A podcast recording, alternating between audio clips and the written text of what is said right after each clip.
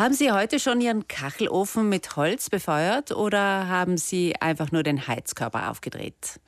Über die Hälfte aller Gebäude in Südtirol wird nach wie vor mit Gas oder Öl beheizt. Doch wir müssen uns um eine raschere Energiewende bemühen, wenn Südtirol 2040 klimaneutral werden soll. Können wir unseren Wärmebedarf theoretisch selber decken? Um diese Frage dreht sich heute eine Fachtagung im Neutech-Park in Bozen. Den Impulsvortrag hält Wolfram Spaber von Institut für Erneuerbare Energien in der EURAG. Danke, dass Sie jetzt schon zu uns ins Studio gekommen sind. Guten Morgen. Herr Spaber, könnte Südtirol also mit eigenen Ressourcen den Wärmebedarf decken? Ich denke absolut ja. Wir haben äh, viele Ressourcen und wir haben ein großes Potenzial, den Heizwärmebedarf zu reduzieren. Viele Ökonomien in den Städten haben derzeit noch Gasheizungen und machen sich damit abhängig vom Weltmarkt. Äh, warum eigentlich so viel Gasheizungen bei uns? Italien ist ähm, eines der Länder in Europa, die in den letzten Jahrzehnten am meisten auf Gas gesetzt haben. Dies äh, sowohl für die Stromproduktion als auch für die Wärmeproduktion. Italien hat ein sehr, sehr diffuses Gasnetz. Das heißt, Gas wird in Italien in fast jedes Dorf gebracht, ähm, weil es über Jahrzehnte lang als äh, saubere, sichere und günstige Energiequelle galt. Wir haben mehrere Verbindungen, sowohl mit Nordafrika als auch mit äh, Osteuropa. Es hat sich in den letzten Jahren herausgestellt, dass auf der einen Seite ähm, ja, weder günstig noch zuverlässig und sauber auch nur zum kleinen Teil ist. Und welche klimafreundlichen Alternativen würden Sie da stattdessen für Kondominium, Mehrfamilienhäuser vorschlagen? Es geht äh, bei, der, ähm, bei dieser Wärmetransformation oder bei der Energietransition im Allgemeinen viel darum, wie kann ich besser lokale Ressourcen nutzen. Und das ist auch hier der Punkt. Ähm, auf der einen Seite, wie kann ich sie besser nutzen und wie kann ich lokale nutzen? Und weil Sie Kondominien angesprochen haben, Kondominien stehen ja meistens nicht auf dem Land, sondern eher in Städten. Und in Städten äh, ist die Möglichkeit des Einsatzes von erneuerbaren Energien mit Sicherheit am einfachsten über Fernwärmesysteme. Es gibt in Südtirol sehr viele davon. Äh, die Landeshauptstadt Bozen ähm, ist jene Stadt, die im Moment noch am meisten wächst im Fernwärmebereich, weil dort relativ spät begonnen worden ist im Vergleich zu vielen anderen. Aber dies ist für die Kondomine selbst ein sehr einfacher ähm, Umstieg, da einfach der, der Gaskessel durch einen Wärmetausch ersetzt wird. Und mit welchen Energiequellen werden Fernheizwerke gespeist eigentlich?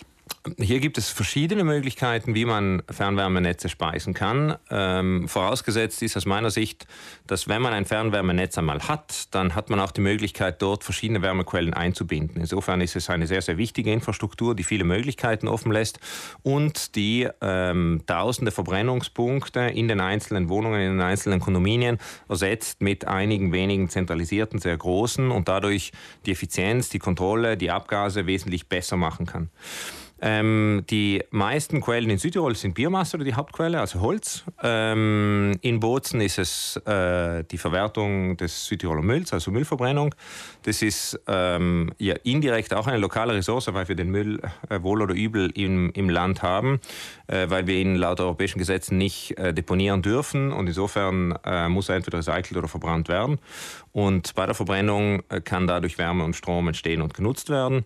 Es gibt auch andere Beispiele und Möglichkeiten. Das kann Industrieabwärme sein, das kann zum Teil Solarthermie sein. Das kann natürlich in vielen Fällen sind das äh, Stromkraftwerke, in der Vergangenheit oft äh, fossile Kraftwerke, Kohle oder Gas, wo die Wärme abgekoppelt worden ist und Fernwärme damit gespeist wurde. Aber davon will man jetzt wegkommen. Genau. Wie sieht es mit Biogas aus? Wo wird Biogas eingespeist in Fernwärme?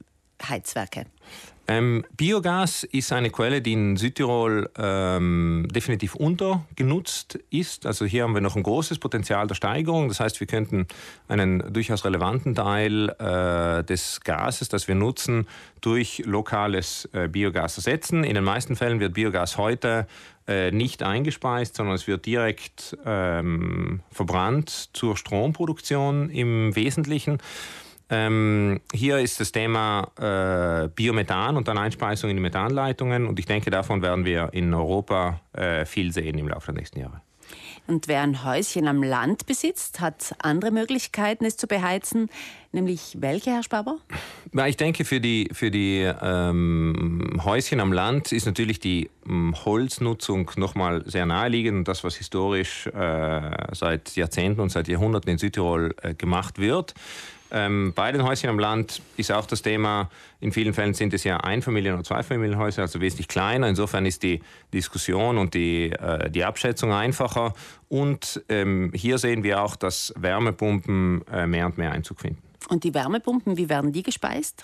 Die Wärmepumpen ähm, erzeugen Wärme. Meistens zwei bis drei Teile von der Wärme, die sie erzeugen, kommt aus der Umgebungsluft bzw. der Erdwärme, wenn man eine geothermische Anlage ähm, installiert. Und äh, das verbleibende ein Drittel oder ein Viertel äh, ist elektrischer Strom. Und dieser kommt entweder vom Netz ähm, oder er kommt von einer eigenen Photovoltaikanlage. Photovoltaikanlagen, also in Kombination mit Wärmepumpen und der Holzofen, der natürlich auch äh, angenehme Wärme spendet. Auf alle Fälle. Der Umstieg auf erneuerbare Energieträger gut und recht, doch angesichts der steigenden Kosten allerorts äh, ist dieser Umstieg für viele derzeit nicht realisierbar. Braucht es von Seiten der Politik mehr Förderungen als bisher?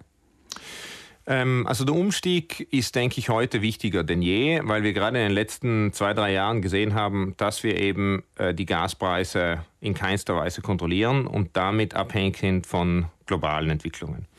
Während wir ähm, äh, durch Effizienz unseren gesamten Verbrauch reduzieren können, also wir sprechen über energetische Sanierung von Gebäuden und dadurch einfach wesentlich weniger Heizenergie benötigen und auf der anderen Seite das, was wir bleiben, versuchen mit lokalen Ressourcen äh, zu ersetzen, dessen Preise wir wesentlich besser kontrollieren.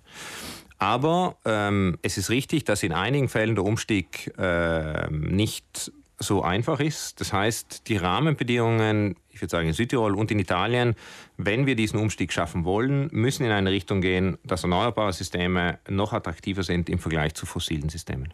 Es braucht also ein Zusammengreifen von mehreren Faktoren, damit wir bis 2040 klimaneutral werden. Aber wie wir gehört haben, ein energetisch autarkes Südtirol ist theoretisch möglich. Ist theoretisch möglich und wie gesagt, es ist ein großer Gewinn auch auf der ökonomischen Seite, denn im Moment schicken wir einfach sehr viel Geld äh, nach Russland, nach Nordafrika, nach Saudi-Arabien und ich denke, wir täten gut daran, dieses Geld in Südtirol zu halten und in eigene Handwerker und in eigene Installationen zu investieren. Herr Spaber, als Leiter des Instituts für erneuerbare Energien der EURAG werden Sie die heutige Fachtagung mit einem Impulsvortrag eröffnen. Sie beginnt bereits um 9 Uhr im Neutech-Park in Bozen. Dorthin werden Sie jetzt wahrscheinlich sich gleich auf den Weg machen. Danke für Ihren Besuch im Studio. Gerne, danke.